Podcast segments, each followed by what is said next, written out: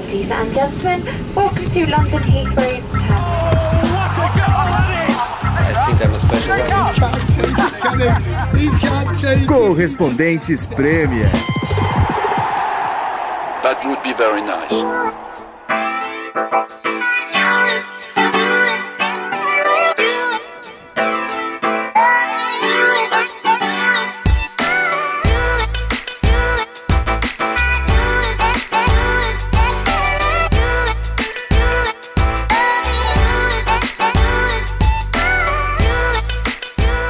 Fala pessoal, Premier League deu uma parada, mas o Correspondentes Premier continua aqui firme e forte.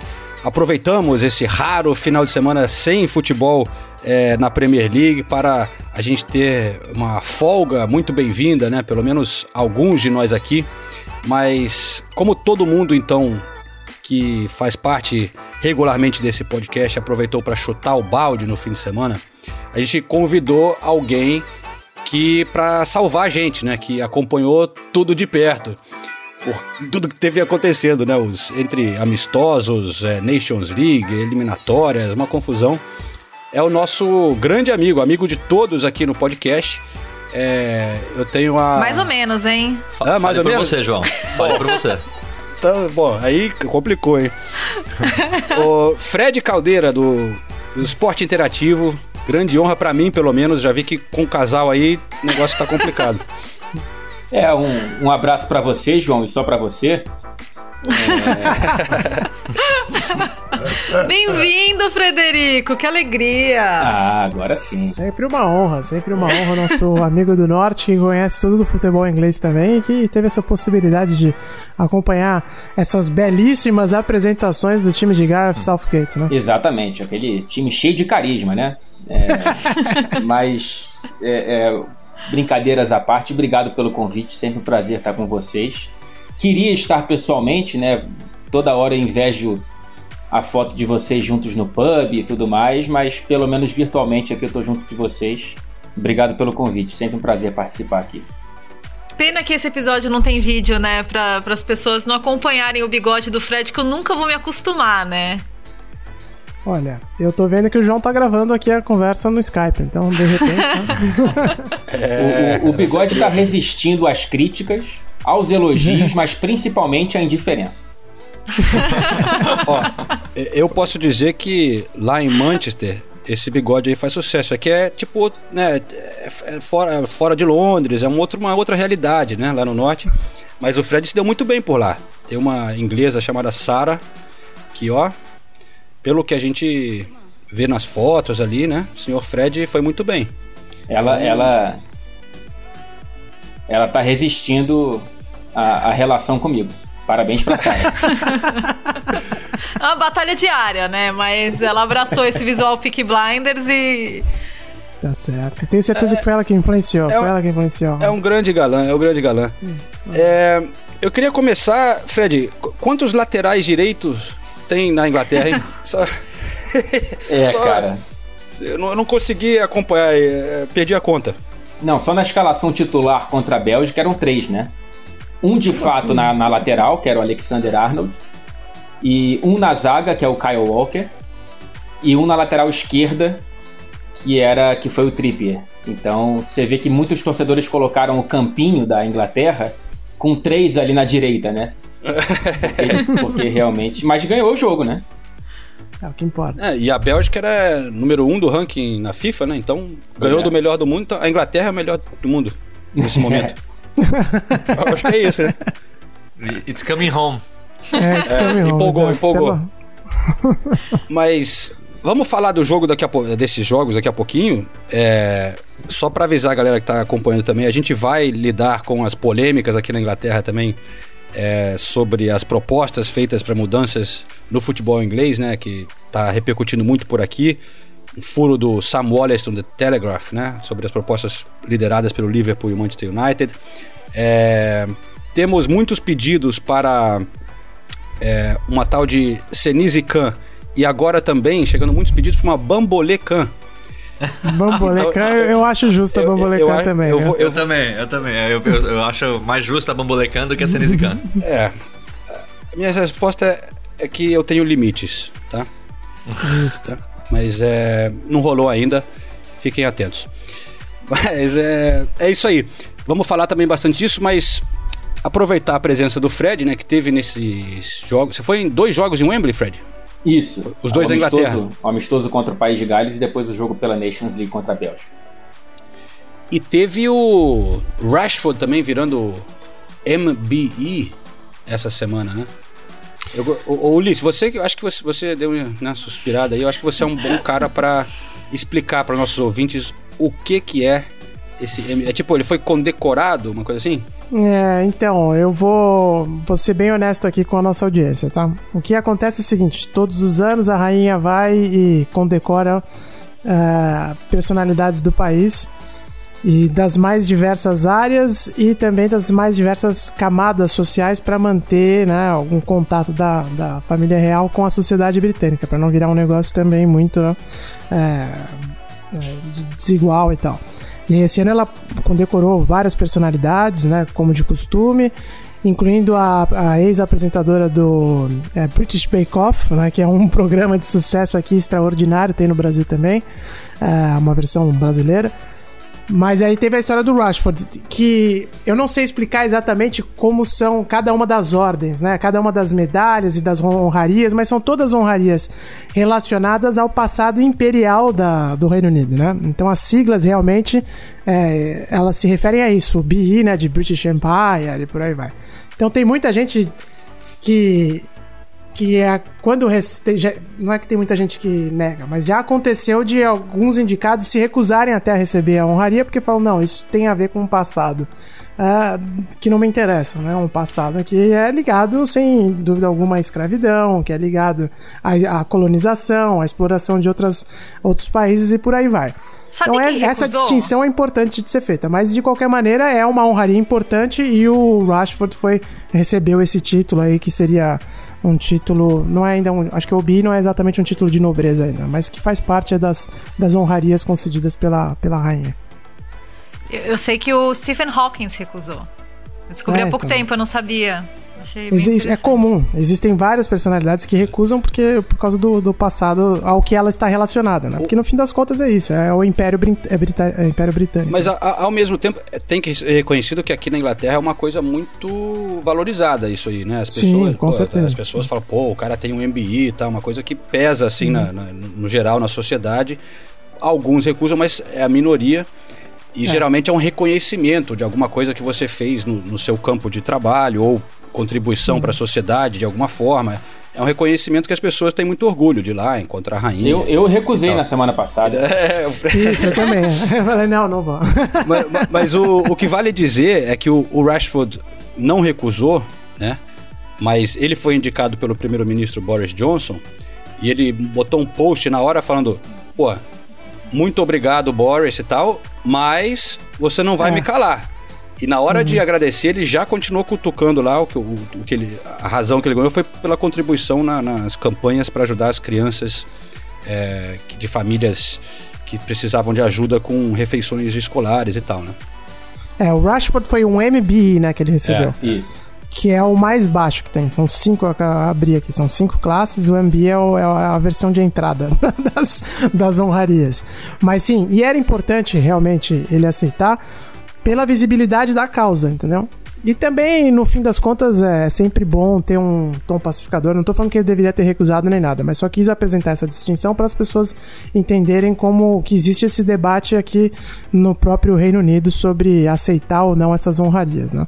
Mas, eh, sem dúvida alguma, o trabalho do Rashford em, em fazer o governo mudar de posição, em continuar apoiando as crianças menos favorecidas aqui durante a pandemia, foi eh, algo extraordinário, tanto que o reconhecimento veio muito rápido, porque normalmente as pessoas recebem esse reconhecimento depois de feitos que né, levaram muito tempo para para serem alcançados, né? Normalmente é um acúmulo de ações e por aí vai, é, dentro do meio artístico e do meio esportivo. E o Rashford é, teve essa, essa questão da, da merenda escolar aqui, foi abril, mais ou menos, abril, maio, uma coisa assim, né? Então também mostra que não só a sociedade britânica, mas como a família real também está atenta a essas reivindicações e mantém o assunto né, no, no, no spotlight, como se fala por aqui, né? É isso aí. O Harry Kane ganhou depois da Copa do Mundo por ser artilheiro da Copa também, né? Mas então, aproveitando a presença do ilustre Fred Caldeira, que esteve lá em, em Wembley essa semana, né? Falando dessas Nations League, amistosos e tal. Tivemos, ele, chamam aqui os Home Nations, né? Que eles falam é, Irlanda, é, Irlanda do Norte, País de Gales, Escócia e Inglaterra. É, porra, olhando aqui, Fred, estão todos liderando os grupos da, da Nations League, se eu não me engano, né? E a Inglaterra vencendo aí a Bélgica. É, dá para empolgar, dá para se empolgar mesmo com essa Inglaterra ou não jogou tudo isso? Porque tem um, algumas pessoas comemorando muito essa vitória contra a Bélgica, mas também tem alguns comentaristas aqui criticando um pouco o, o professor Southgate. É, tem, tem alguns pontos que a gente pode abordar dessa, dessa dupla de jogos da Inglaterra é, em outubro. O primeiro, assim, contra o País de Gales foi, foi um teste geral, vários jogadores estreando com a camisa da seleção inglesa vários jogadores estreando bem. O Calvert-Lewin no primeiro jogo já marca, né, contra, contra o País de Gales. O Saka do Arsenal é, joga bem naquela partida contra o País de Gales e, e, enfim, há um grupo de jogadores que tiveram seu primeiro contato, infelizmente com o estádio vazio, mas seu primeiro contato com o jogo profissional com a seleção da Inglaterra, que foi um ponto interessante. É, naquele jogo, a gente teve a titularidade do Jack Grealish, que foi a primeira titularidade dele com a seleção da Inglaterra, e muita gente escolheu ele como destaque daquele time. Eu entendo a escolha, mas eu também vejo que, os, que, que, que o Grealish às vezes prende um pouco demais a bola e desacelera a seleção da Inglaterra, que tem na sua transição rápida um dos grandes poderes, né? E, e, e a gente vê depois do jogo o Southgate tentando baixar um pouco a bola do Grealish e levantando um pouco a bola do Mason Mount, que entrou no segundo tempo daquele amistoso. Passam-se alguns dias contra a Bélgica no jogo para valer, o Mason Mount é titular e o Jack Grealish está no banco de reservas. Então a gente já viu no, no, no pós-jogo contra o País de Gales esse processo, essa linha de raciocínio do, do Southgate privilegiando o, o Mount para cima do Grealish. E aí eu já vejo que muita gente entra com uma birra, porque houve uma comoção tão grande para cima do Grealish que compararam com o Gaza né? Teve gente comparando o Grealish com, com, com o Paul Casgone, assim. É, não, eu não vi a, o, o, o, de, de, maneira... Eu, eu, não tinha idade suficiente para ver o Gaza jogando, mas pelo que eu leio, pelo que eu leio, pelo que eu vejo de vídeo, é uma comparação que me parece um pouco descabida.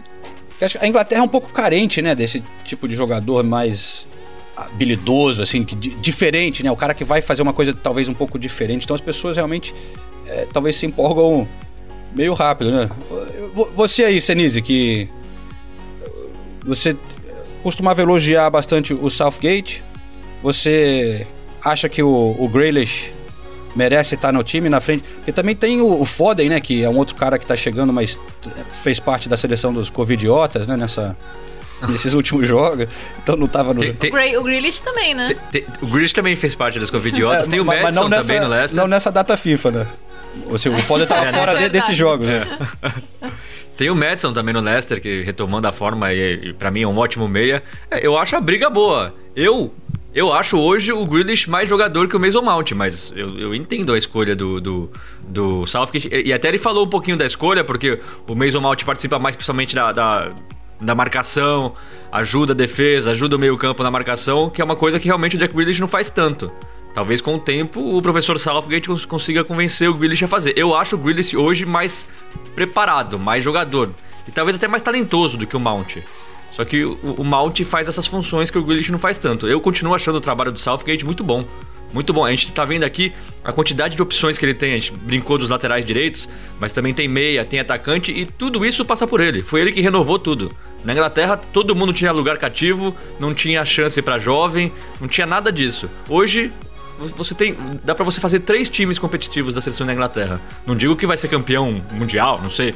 Mas são três times competitivos que é, é uma coisa que se você parar para pensar três anos atrás, se você falasse isso, iam dar risada da sua cara. Não, e tem uma renovação da renovação, né? Por exemplo, o Loftus-Cheek, é. ele há dois anos era a grande cereja do bolo e já não é convocado desde então e já tem um garoto batendo na porta. O Dele Alli. O Dele Alli, exatamente. É. É. Agora, o João falou da, da empolgação, né, que os ingleses sempre demonstram e tal, com seus novos jogadores e por aí vai. E o, o, o Jamie Redknapp na transmissão já começou a demonstrar isso, né? Falando do próprio Mount, dizendo que ele poderia ser, que ele pode se transformar no, no novo Kevin De Bruyne. E aí eu só ouvindo ele Ó. falando, calma, calma, dá uma segurada aí, dá uma segurada. Ele falou, não, Mas- porque se o Gareth Southgate souber utilizar o Mount, não sei o quê. Você fala, não, calma, calma, calma, calma. Mas o próprio De Bruyne elogiou muito, né? Você que fez uma pergunta pra ele na coletiva, né, Fred? É, foi aquela famosa pergunta normal que o entrevistado que te levanta, né? Porque eu só, só pedi pra ele analisar a, a- a Inglaterra que ele acompanha de perto, né? Enfim, ele tá aqui vendo os garotos crescendo. O, o Foden, que foi citado aqui, é companheiro dele de Manchester City. E aí ele fala que, que, na opinião dele, e ele diz que já compartilhou isso com os próprios companheiros de City, a Inglaterra deveria mirar os títulos da Eurocopa e até o título da Copa do Mundo. Então, o De Bruyne dá essa levantada. É, mas a- a, dúvida que, que fica pra mim, né, nessa, nesses dois últimos anos de seleção inglesa é se a, a gente viu a evolução de todo o trabalho do Southgate e a gente sabe que é todo um projeto que envolve as categorias de base, toda a experiência que o Southgate tem dentro da FA, enfim. Mas é, eu não sei se a linha de evolução ela, ela está acontecendo e vem acontecendo de acordo com o que se esperava desde o final da Copa. Eu acho que pa- passou, assim, a, a Inglaterra tem momentos de respiro maior, de a- algum, algumas atuações que você olha e fala, olha, é, tem, tem esses jogadores despontando, e daí em alguns outros momentos ela, ela, ela desanima um pouco, aí eh, levantam-se vários questionamentos em torno, em torno do desempenho da Inglaterra e o que ela pode eh, buscar e que ambições ela deve ter, por exemplo, na Eurocopa do, do, do- do próximo ano, né? Eu não tenho certeza total sobre o. Assim, a- o, o Southgate como técnico. Não, não- sei minha opinião total. Mas o que eu quero, o que eu sei é que eu tenho muito respeito a ele como um, um diplomata, né, cara? Um cara assim, na, em termos Ah, de lidar com a imprensa, com a, a politicagem toda, to- várias situações complicadas que ele teve que, né, caiu no colo dele. E ele sempre, porra, ele fala com calma, explica, tem um bom argumento, é um cara, né, sensato, assim, ele, ele eu, eu gosto desse lado dele, assim. Eu acho que para uma seleção isso pode ser muito importante, né? Pois é. É. Principalmente nesse período recente aí que todo mundo resolveu causar na seleção inglesa. E ele falou: não, gente, chega, calma, vocês vão ficar fora porque aqui eu quero falar de futebol, eu não quero ficar falando, tratando dessas polêmicas. A gente entrevistou o Southgate antes da Copa e as impressões foram assim, as melhores possíveis. Um cara super atencioso. O Fred acompanha mais as coletivas dele também, pode falar, mas um cara super atencioso, super é, dedicado nas respostas, né? Ele tá sempre prestando muita atenção e sempre se dedicando de maneira igual. É, a gente vê vários entrevistados se dedicando a depender do microfone, da canopla que tá no microfone, e o Southgate ele se dedica a todas as perguntas de maneira igual e isso é muita verdade. Agora, sobre esse, esses problemas extracampo que se acumularam nesse último recorte da Inglaterra, ele deu o recado mais forte recentemente, que ele fala antes da partida contra a Bélgica, ele fala assim, olha, tem muito jovem é, é, causando e tudo mais, é, só que eles têm que entender que eles não têm o crédito que jogadores mais sênior têm na seleção e esse tipo de coisa vai ser levado em consideração nas futuras convocações.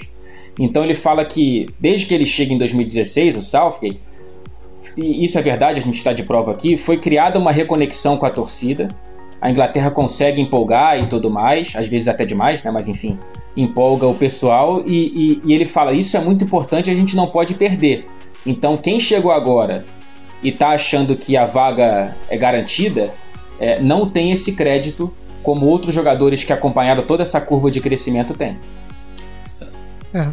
Eu, tenho uma. Só pra fechar essa história de, de do Southgate, da, da postura dele em entrevistas e como ele pensa pra dar respostas. Acho que eu já falei aqui na época que saiu, porque faz, uns, faz um tempo já.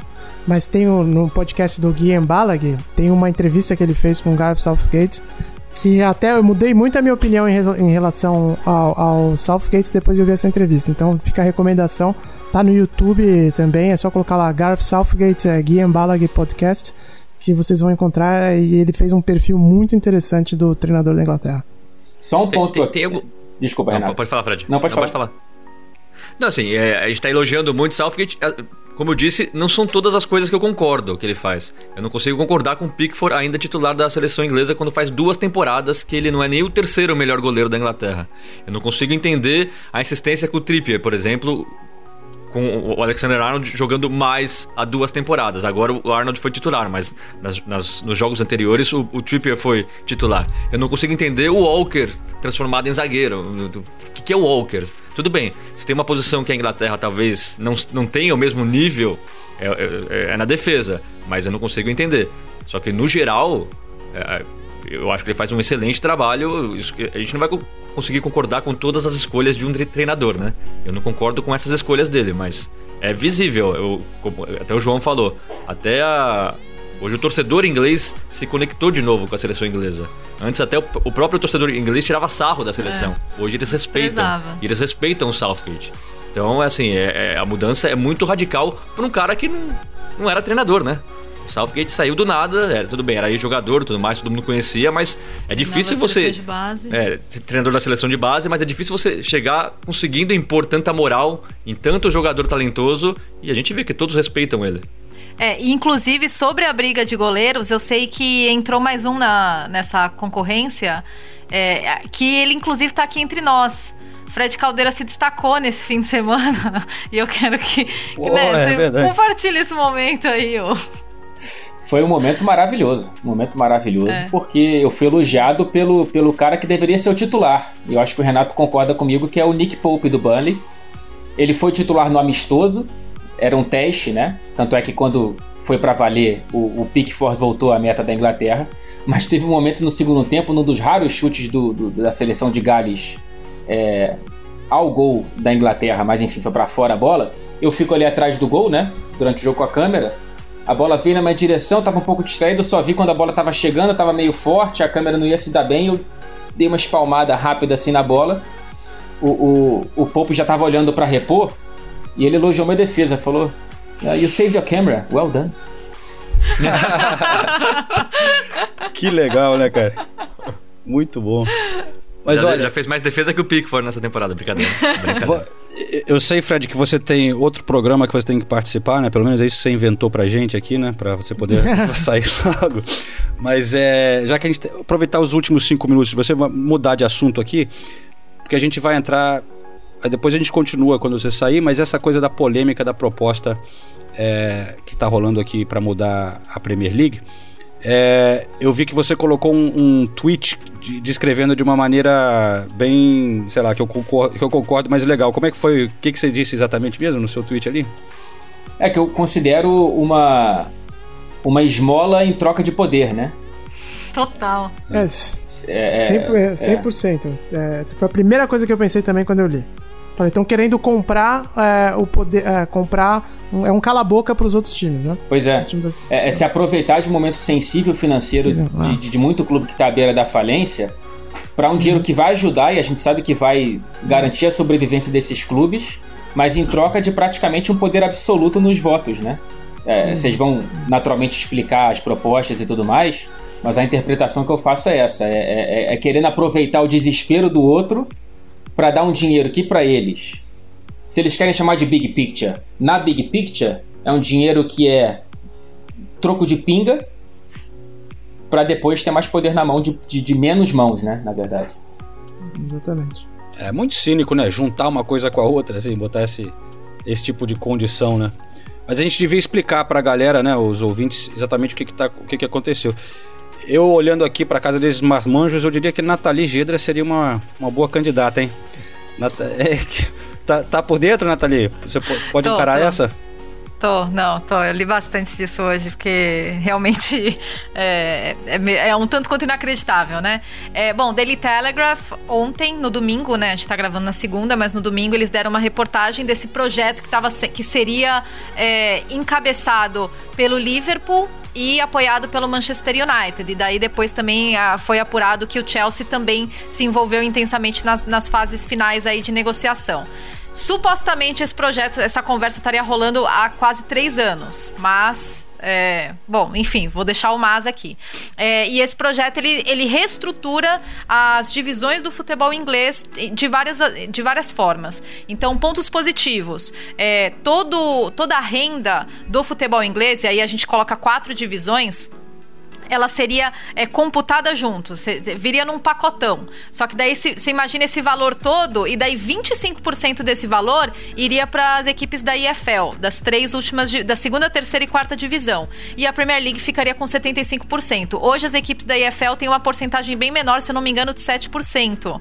É, e aí é, e daí isso também viria com um pacote, já uma injeção de 250 mil libras é, agora para os clubes das divisões menores, para as divisões menores que estão com muito medo do impacto financeiro da pandemia.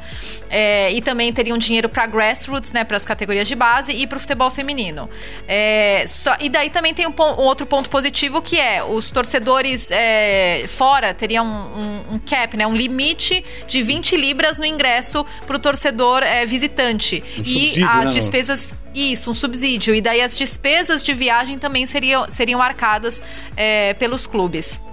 O grande, porém, é que hoje é, a Premier League tem 20 clubes, ela passaria a ter 18. É, isso já na temporada 22 e 23, tá? Então, é daqui pouco tempo. E além disso, hoje com 20 clubes, todos têm poder de decisão igual, eles votam igual, só que daí apenas. É, nove clubes, os nove clubes com mais tempo na Premier League, eles teriam poder de, de votação. Eles poderiam votar em decisões importantes, que seriam o Big Six, né? Tottenham, Chelsea, Arsenal, United City Liverpool. E os outros três seriam Everton, Southampton e West Ham. Aí, pelo número de anos que eles estão na Premier League. E daí você fala, ah, mas poder de decisão no quê? Ah, em tudo. É, investidores que querem comprar um clube, eles podem vetar. É Hoje, é, que, que mais? É... Distribuição do dinheiro de transmissão. Distribuição do dinheiro de transmissão, exatamente. Até cargos altos da Premier League, o chairman, o, o CEO, eles podem, tu, eles podem vetar. Hoje, é, você precisa de uma maioria de 14 votos de 20 para aprovar qualquer decisão. Então, nesse caso, seriam 6 de 9. Então, na prática, basicamente, o Big Six poderia mandar na porra toda pra, pra ser. Pra, pra terminar a, a explicação. É mais ou menos isso. É, é, é muito louco, né? Como você falou, tem ideias muito boas e necessárias, né? De você ajudar resto, os outros clubes, de você. Uma delas era também reduzir o número de jogos, né? Que talvez uhum. por, por reduzir o número acabar de times da Premier League, mas também acabar com a Copa, né? É uma coisa, é, acabar é, com o Community Shield. Supercopa. É. Carabao Cup e a Community Shield, que a Community Shield é disputada desde 1908, se não me engano, 1907, 1908. Acabar com uma competição de mais de 100 anos, que é um jogo só, na verdade, né? É, enfim, tem tanta coisa que daria para debater, né? porque a Carabao Cup a gente reclama também, e muitos clubes grandes reclamam, mas para clubes pequenos também é uma fonte importante de renda, né? É, o fato é que realmente iria distribuir um pouco melhor o dinheiro para as divisões inferiores, mas esse dinheiro estaria, na verdade, saindo dos clubes pequenos que estão na Premier League, né? Porque os, o, os grandes ali iam ganhar mais então, poder com isso. Uma das coisas que é, um, assim, um, um caso único no, nas grandes ligas do planeta, que a Premier League tem, é o fato de um time, um voto. Então, só, só a questão de querer mexer nisso já é muito preocupante. É. Porque a Premier League de 92 para cá foi uma revolução no futebol mundial. Né? É, é, se criou uma liga super forte. Tem gente que gosta, tem gente que não gosta da Premier League, é normal, isso é de, de interesse de cada um, mas ninguém vai negar que é a liga mais competitiva do mundo. E um dos pontos principais para ser uma liga competitiva do jeito que é é essa igualdade que existe nas tomadas de decisões. Então eles querem mexer nisso para favorecer os, os, os, clubes grandes. Isso já, para mim, já é muito preocupante. Eles quererem oferecer agora ah, um pagamento de 250 milhões de libras para as ligas inferiores, isso é o mínimo. Eles tinham que estar tá fazendo, já tinham que ter feito. Tá? Isso já estão apresentando como se fosse ah, um, né, um pagamento extraordinário que a gente faria agora e tal. Muito esquisito isso. A, a Premier League não vai existir se não tiver categoria inferior. Então eles têm que, têm que ajudar os times mais baixos, até porque eles estão arrecadando muito ainda, com verba de televisão e por aí vai. E essa história de concentrar o poder nos times maiores é só um primeiro passo. Porque uma hora que os outros times perderem o controle, tiverem o, que o voto do Manchester United tiver mais peso que o voto do Leicester, que o voto do Liverpool tiver mais peso que o do Newcastle, eu quero ver quando que o Leicester vai voltar a disputar título, quando que o Newcastle vai voltar a disputar título. Então tudo isso tem que ser levado em conta. E eu, houve uma repercussão tão negativa aqui que eu duvido que essa história vá à frente. Mas vamos ver, né? Porque no mundo a gente não pode garantir nada, né? Mas a repercussão foi bastante negativa, nem o governo não gostou dessa história aqui. outra coisa que também deixa todo mundo de pé atrás foram os americanos que formularam, essa, é. formularam essa, esse projeto, entendeu? E que eles, a gente sabe que esses caras eles estão preocupados com rentabilidade. Os donos do Liverpool e do é, Manchester United, né? do Manchester United. Eles não estão preocupados em, com a tradição dos clubes, em manter uma liga que seja atrativa para o povo e tal. Também estão, é óbvio, querem que eles têm que proteger o produto deles, né? Mas em última instância, como é a motivação da sociedade americana, e não é um, uma crítica, é uma constatação, a motivação deles é o lucro, pura e simplesmente, né? Então, é, a gente tem que levar isso em consideração na hora de analisar essas propostas que, que foram colocadas. Né? Ah, ficou muito feio, né? Pegou mal demais. demais Ficou essa sensação de estar aproveitando o momento de crise para comprar poder, né?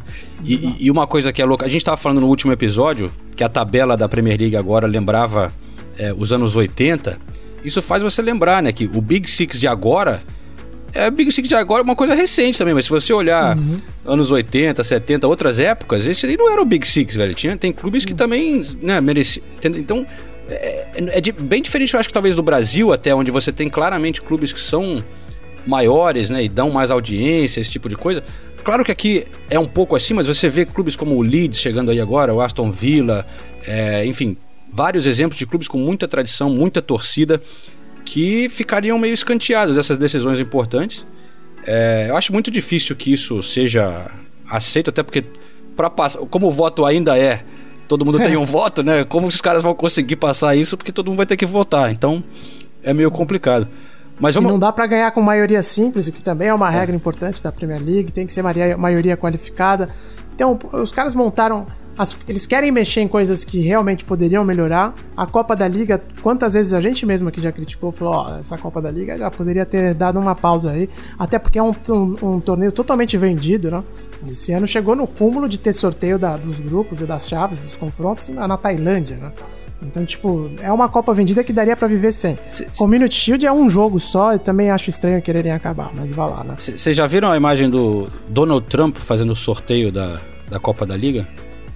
Não, Teve tem isso também? Tem isso. Tem um, é, quando ele, ele era... Ele era né, uhum. o, quando apresentava era, Miss Universo. É, não era presidente, mas ele, fez, ele uhum. participou de um... Tá no YouTube ali. Mas eu tô preocupado com o horário do, do nosso convidado aqui. Fred. Fred, tá, tá na hora do senhor se despedir? Sim, Vaza. Sim. É, é. Vai lá, toda essa... É maneira educada de falar valeu, muito obrigado, mas... Não, mas obrigado pelo convite. Foi, foi só... bem legal, foi bem legal. Não, só duas borrifadas rápidas sobre, rápidas sobre esse assunto aí. Por é o que a Nathalie falou, né? É, ah, Big Nine. Que Big Nine, cara? Você precisa de seis votos. Então continua sendo uhum. Big Six. Convida três ali para acharem que fazem parte da festa, é. mas estão é, servindo salgadinho. E, e, e outro, gostei, gostei dessa. E outro ponto é: imagina como eles têm poder de veto de, de investidor, a situação de hoje, o Newcastle tá aí doido por um investidor. Quem vai aprovar se pode ou não, não é o próprio Newcastle. E, é. e, isso é uma questão muito louca. Como é que você vai aprovar que um outro cara tenha mais dinheiro para concorrer contigo? Você vai dar é. sim? Enfim, é, obrigado pelo convite, senhores. Espero servir salgadinho novamente aqui muito em breve. Sensacional. Fred, muito Valeu, obrigado. Legal, legal ver você de Valeu, novo. Valeu, pequeno Fred. Valeu, valeu, gente. Beijo, beijo. Valeu, Volte sempre. Beijo, Frederico. Bom, muito obrigado ao Fred, ali direto de Manchester, né? Ele já teve aqui em Londres cobrindo essas partidas é, em Wembley, mas voltou nessa segunda-feira para Manchester aí. E as coisas estão ficando complicadas, né, companheiros? Essa coisa de, uh. do Covid aqui, eu não, eu não sei, eu esqueci, não deu tempo de perguntar pro Fred como é que tá por lá, mas eu sei que Liverpool já fecharam os pubs, né? Quer dizer, a partir de quarta-feira, né? Os pubs vão fechar. É... Manchester tá numa uma escala abaixo. Tá no limite, né? Também. É, tá no limite. Londres, que até surpreendente, é, ficou, ficou na categoria mais leve, né? Por enquanto, né? Por enquanto. Mas, mas, deixa eu só dar uma outra informação sobre é, o que a gente está falando, né? Do, do, do, projeto. É, porque saiu agora à tarde também que aparentemente o West Ham não, não, não tá muito a favor, né? Dessa, dessa situação. E, e, teoricamente ele seria um beneficiado porque ele estaria nesse grupo dos, dos nove clubes. Mas, mas assim, vão, vão ter muitas reuniões aí no decorrer dessa semana. Os primeiros relatos são de que o Liverpool e o United estavam realmente muito focados em fazer esse projeto virar, em fazer isso dar certo. Agora, não, não dá para saber o que, que, eles podem fazer para que isso vire, de fato, já que a rejeição foi tão grande. E, e assim, se é possível que fragmentos desse projeto sejam implementados. É, o que, será que o projeto vai morrer por inteiro? Ou será que o projeto vai é, gerar uma outra discussão? Porque a Premier League também se manifestou contra, falou que ficou desapontada que o presidente da FA é, que já foi chairman do Liverpool, inclusive, né? Então conhece bem a galera lá do clube, é, que ele apoiou totalmente a decisão. E ele, e ele apoia porque ele fala que é um projeto sustentável, que eles estão pensando no futuro dos clubes, porque daí eles teriam uma renda é, mais a médio e longo prazo, com esse dinheiro entrando, esse dinheiro distribuído de forma diferente e entrando é, de forma mais, de maneira mais é, sazonal, né? Para hum. para as divisões inferiores aqui na Inglaterra. E disse que a, a, repercussão foi tão grande que a English Football League já até virou para alguns clubes e falou: ó, quem quiser vir para cá, pode vir. Para alguns clubes da Premier League, né? Porque são entidades diferentes, né? Mas é óbvio que isso não vai, essa ruptura não vai acontecer assim do nada. Mas só para dar um, dar um, uma ideia para vocês de como aconteceu, né? Para quem não entende a estrutura do futebol inglês, a Premier League é, que são os clubes da primeira divisão, é uma entidade. E aí tem uma outra entidade, que é a English Football League, que representa os clubes das divisões inferiores, né? Segunda, terceira e quarta divisão.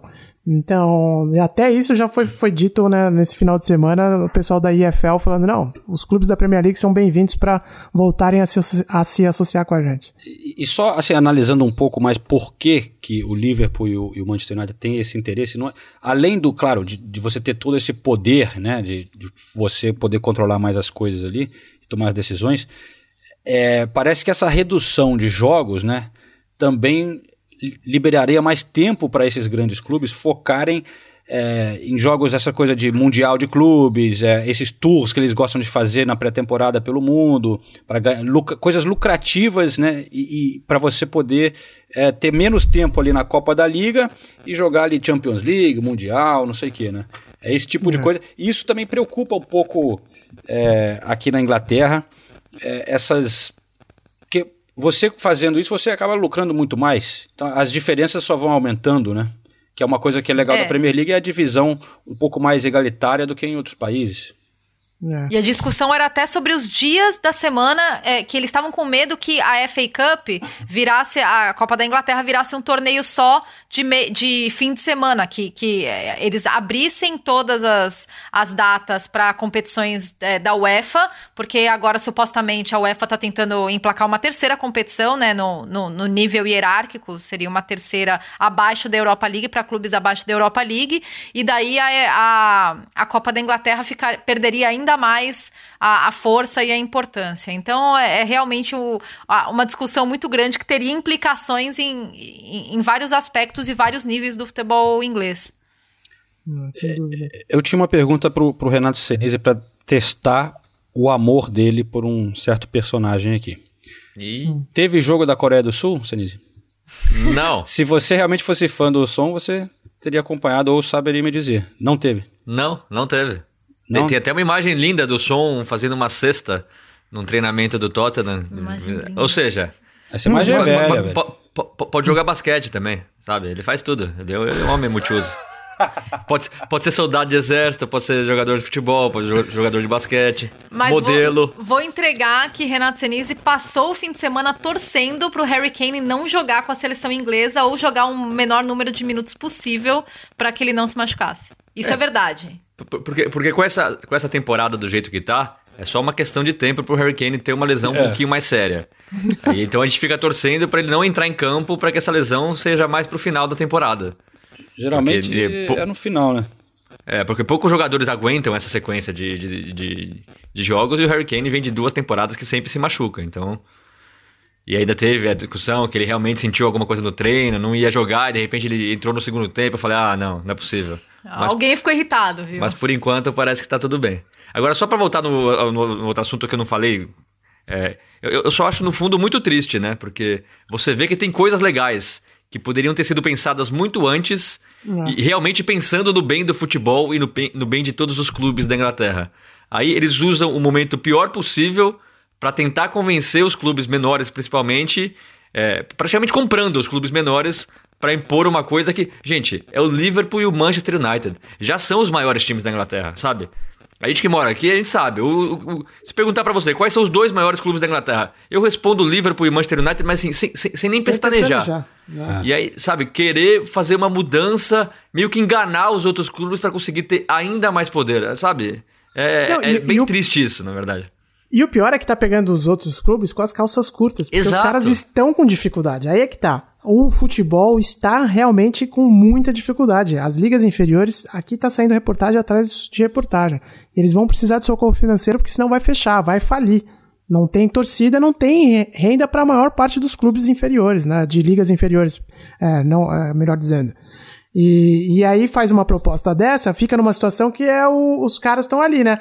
Ou eu aceito isso e entrego a minha. entrego o poder todo na mão dos caras e sobrevivo, ou fecho as portas, né? Então essa que é a maior sacanagem. E eles ainda vieram com esse papo, ah, não, estamos discutindo esse projeto há três anos e não sei o quê. Isso para mim é mais um engodo, honestamente falando. É mais um engodo de que estão a tentativa dos clubes grandes aumentarem o poder deles e pegarem mais fatia da grana, isso já existe há algum tempo, realmente não é novo. Mas o momento que esse projeto está saindo agora, a conveniência do, do momento é absurda.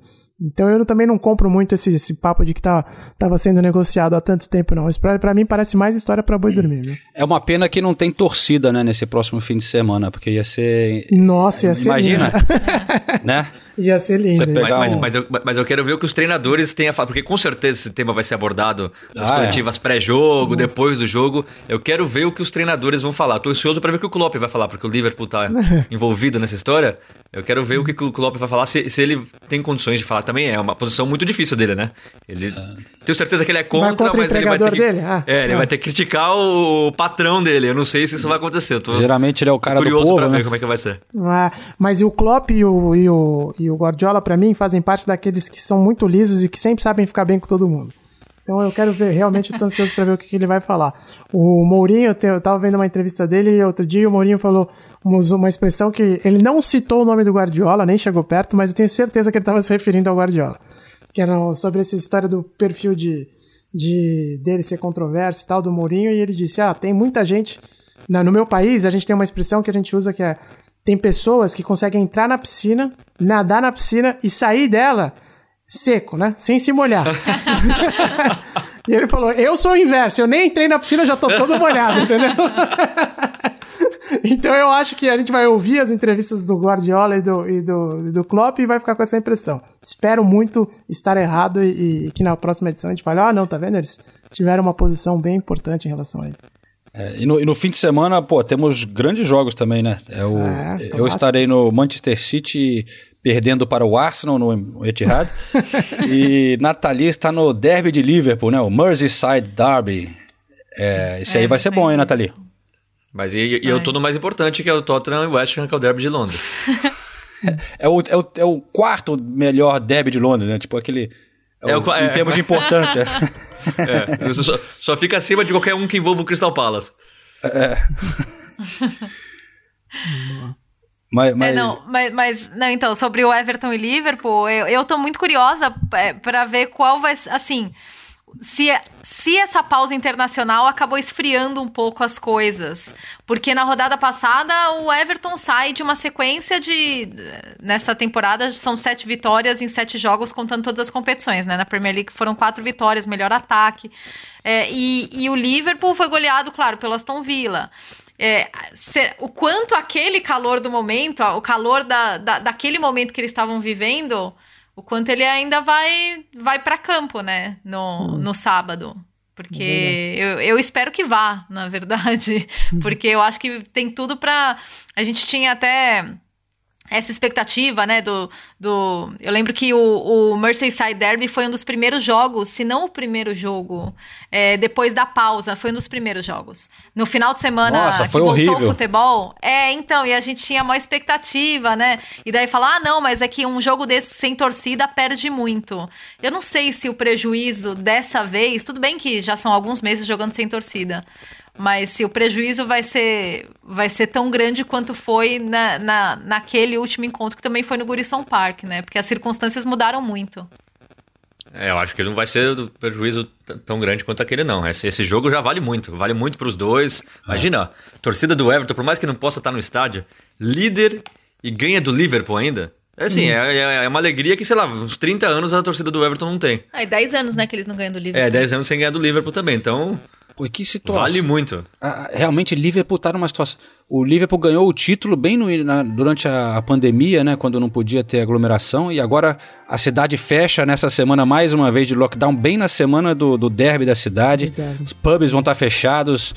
Que coisa triste, né, cara? Mas infelizmente essa é a, é a realidade por aqui. Pelo menos alguma coisa está sendo feita para lidar né, com esse aumento do número de casos, porque é, parece que tem mais gente no hospital agora aqui na Inglaterra Isso. do que tinha naquele pior março. momento em março, né? Então, realmente, alguma coisa tinha que ser feita.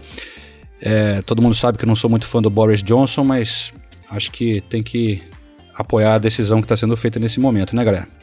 É, eles estão até reabrindo os hospitais de campanha no norte. Então isso já, quer, já demonstra como a situação tá, de- tá degringolando de maneira muito negativa. né? Tem que apoiar a- as, as coisas que ele tá fazendo agora, mas só um rápido relato. Eu e a Nathalie, a gente foi pra Berlim nesse fim de semana. A gente passou dois dias lá. Que beleza, e, hein? E, e- e na Alemanha também tá. Os números de casos também estão aumentando é, perigosamente, já estão chamando de segunda onda também na Alemanha, tudo. Só que em Berlim é impressionante como todas as pessoas, em todos os lugares, usam máscara. Mas assim, sem tirar. Assim, é- é- era muito difícil você encontrar uma pessoa sem máscara. Na rua? Aqui em Lo Na rua. Na rua, em qualquer lugar que você fosse. Me- mesmo na rua. Aqui em Londres, a gente pega metrô às vezes com o vagão inteiro sem máscara. Ou com a máscara no queixo. E aí, eh, acaba passando também, como a gente já falou sempre, pela postura dos governantes. É, a Angela Merkel nunca teve uma postura claudicante. Ela sempre foi muito dura, sempre explicou muito bem por que, que a máscara é importante, por que, que precisava fazer aquilo, por que ia ter lockdown ou não. E aqui não. Aqui as mensagens são completamente confusas e aí as pessoas acabam não não seguindo as mensagens, não seguindo as ordens, mesmo quando é pra colocar máscara ou é pra tirar a máscara. Meio que acaba, ah, não, não dá pra acreditar muito, então vamos fazer do nosso jeito É. e ver o que dá. Ah, o governo aqui tá batendo cabeça desde o início da pandemia, né? Então isso tem um efeito mesmo. E não é à toa que hoje o Reino Unido está entre os piores países é, da pandemia em todos os aspectos, em contaminações, em mortes e em desempenho da economia. Porque a, economia aqui também tá afundando de uma maneira assim assustadora. E pior, ano que vem, 31 de janeiro, é 31 de dezembro, melhor dizendo, na virada, né, pro 1 de janeiro, aí é Brexit pra valer mesmo. Aí acabou a conversa. E pelo Então, visto, amigo, sem acordo. É. é, e vai saber se vai ter acordo ou não. Pelo, pelo andar da carruagem, eu diria que não vai ter. Mas Digamos que as conversas com a. União Europeia não estão bem, né? É, exato, então olha, é. é, sei lá, né, cara? A gente olha tudo isso e fala, putz, né? Onde eu vim amarrar meu burro, né? Mas enfim, é, espero que a coisa mude, porque é, tá- tá- a situação tá muito ruim com esse governo aqui. E o Senise falou, a Angela Merkel teve um- uma abordagem muito clara desde o início da história. E aí eu sei que tem gente no Brasil que quer politizar a, a pandemia e tal. E é importante a gente ressaltar que a gente está falando da Angela Merkel, que é uma política de direita, conservadora e tal. E ela teve uma postura de se aplaudir desde o início da história toda. né? Então é uma tristeza mesmo o bate-cabeça que está o governo britânico nessa situação aqui da pandemia. É isso aí, pessoal. Então, eu queria dar um alô antes de a gente se despedir pro aqui olhando o Twitter, teve um, a gente recebeu depois do último episódio o Adam Escada, acho que é Adam, arroba Adam Sobral, sugerindo o nome pro episódio que já passou. Mas foi, eu acho que ele merece um destaque porque ele foi muito bem ali, né? Quando ele fez a moqueca aqui em casa, Foi bem. é, e foi a goleada do Tottenham, né? E ele falou que a gente perdeu a oportunidade de nomear o episódio de Mouqueca. Foi muito bem o Eu Adam. fiquei chateado de não ter colocado mesmo. tenho que reconhecer que quando eu li, eu falei, puta, é óbvio, era um nome óbvio desse. Foi muito bem. Aliás, o episódio termina quando a gente vai comer a moqueca, A né? Então, por, por favor, eu gostaria que vocês relatassem aos nossos ouvintes como é que tava essa tal moqueca daquele cara, aquele chefe. Seca. Não, o João tá querendo confete, mas eu vou dar, eu vou jogar esse confete nele porque ele tava merece. Tava animal, nossa tava senhora. animal. É, tava É, de eu, eu fiquei em choque. linha. Eu tô triste aqui por lembrar que já faz uma semana que eu comi a muqueca. Como o tempo voa, exatamente. Mas eu realmente também fiquei. Não vou dizer surpreso, porque eu já conheço os dotes culinários do João e gastronômicos. Mas realmente a muqueca dele tava muito boa. Eu fui obrigado a repetir, inclusive. É, várias vezes. Obrigado, né? Obrigado, né? você se sente obrigado, porque tava tão gostoso. que- É chato, né? Agora os correspondentes já estavam combinando a ceia de Natal, né? Dos correspondentes, e tô achando que não. Do, do jeito que a coisa tá indo aí, vai ter que ser online mesmo essa ceia, viu? Ah, não, vai ter vacina, vai ter vacina até lá.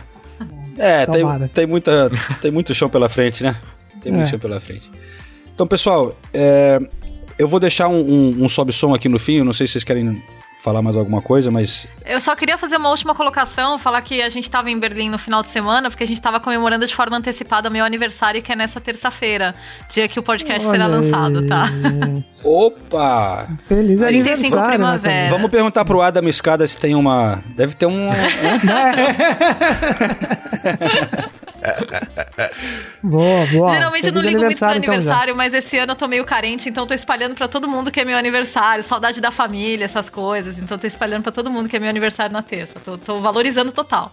Pô, parabéns, hein, Nathalie? Fogo que não, não dá pra ter festinha, nada, né? Ah, né? Não, não, não teremos celebração, mas já temos um bolo e docinhos aqui em casa. Eu e Renato vamos comer tudo, basicamente. Olha aí! Nossa, e o, bolo, olha e o bolo é grande, hein? Olha. É. Sério? Então, tá É, vendo? é, não, porque não, não dá pra comemorar, né? Mas. A comemoração foi, comemoraremos. foi, Dá, dá pra comer. foi a viagem pra Berlim, então, a comemoração. É, exato. Justíssimo. Zé Vamos comemorar num Zé lugar Good. lindo. Maravilhoso, maravilhoso. Animal, Sim. animal. Mas então, Saudade de entrar no avião, viu? que isso? Eu tô numa abstinência de aeroporto que eu nunca pensei que ia dizer isso, viu? É a vida me punindo, falando, tá vendo? Você reclamava, reclamava aí, vai, trouxa. O Ulisses vai ficar passando pelas maquininhas raio-x quando ele encontra uma aqui na esquina só pra É. matar saudade. Não, não, o, o, o, o Ulisses, se tivesse que nem teve na Austrália, o voo que saiu de um lugar e chegou, Isso. e foi pro mesmo lugar, só, só pra você ter a experiência de voar, se fizessem aqui em Londres, ele faria a mesma coisa, então. E teve um outro, agora não me lembro o país, que os caras é, fizeram um jantar dentro de um avião. Você pagava até 360 libras pra ir jantar dentro do avião, o avião parado no aeroporto, evidentemente. Não, Então, e, e- e esse da Austrália, o valor era absurdo de alto e acabou assim em dois minutos, Dois os, minutos. os- os- os tickets. É. Mas enfim, né, cara? É, eu, tô, eu tô nessa secura aí. Vamos ver se, vai, se a gente consegue mudar isso em breve. Bom, beleza, pessoal. O que eu queria deixar no fim aqui é que eu, eu tive uma conversa com o, o Wesley do Aston Villa. Tá recuperando, né? O atacante recuperando de uma, uma lesão. Como a gente falou muito do Jack Grealish aqui, eu lembrei é, do, do Wesley, porque ele fala. E eu, eu fiz uma reportagem que foi pra ESPN Brasil, mas a parte do Grealish eu acabei não usando na, na matéria. Então, ele tem uma história sensacional também, o Wesley. Então, vou deixar um, um trechinho dessa entrevista aqui. Legal. Encerrando com ele falando do Villa e do Grealish, a gente torce para a volta do Wesley em breve, porque ele começou até bem aqui na Inglaterra, né? É, mas teve uma contusão séria no fim do ano ou no início do ano, acho que janeiro, e só deve voltar, porra, no fim desse ano, então quase um ano fora é, pro Wesley, que tinha acabado de chegar, a contratação mais cara do Aston Villa, né? Não que esteja precisando muito, né? 7 a 2 no Liverpool no último jogo. Mas tem mais um atacante chegando aí. Watkins- Olha o Watkins chegou aí pra, pra incomodar o Wesley, né? É isso aí. Então, beleza? Fechamos, galera? Valeu, pessoal. Valeu, gente. Valeu! Até a próxima. Foi talvez o momento mais difícil na sua carreira até aqui, uma contusão séria como essa? Ah, foi bastante difícil, né? Que eu vindo de um, de um momento bom. Tinha sido a primeira vez convocado à seleção brasileira. O doutor foi e falou que eu tinha que operar, não quis nem escutar mais. A primeira coisa que, que vem nessa cabeça é se você vai voltar a jogar bola, né? Foi um momento muito difícil para mim. Depois que, que eu operei, eu chorava, eu fiquei uns 20 dias chorando, porque foi muito complicado, né? Como que você está se sentindo agora? Está se sentindo mais confiante de que vai conseguir voltar bem, voltar forte? Não, sim, eu já estou bastante confiante. É, já estou correndo, já, já chuto bola, já faço os movimentos. Entendeu? Falta só só fortalecer mesmo, né? Mais um pouco, né? Para não, porque esse daí foi uma lesão muito séria, então não pode ter pressa. Mas é, graças a Deus tá tá dando tudo certo.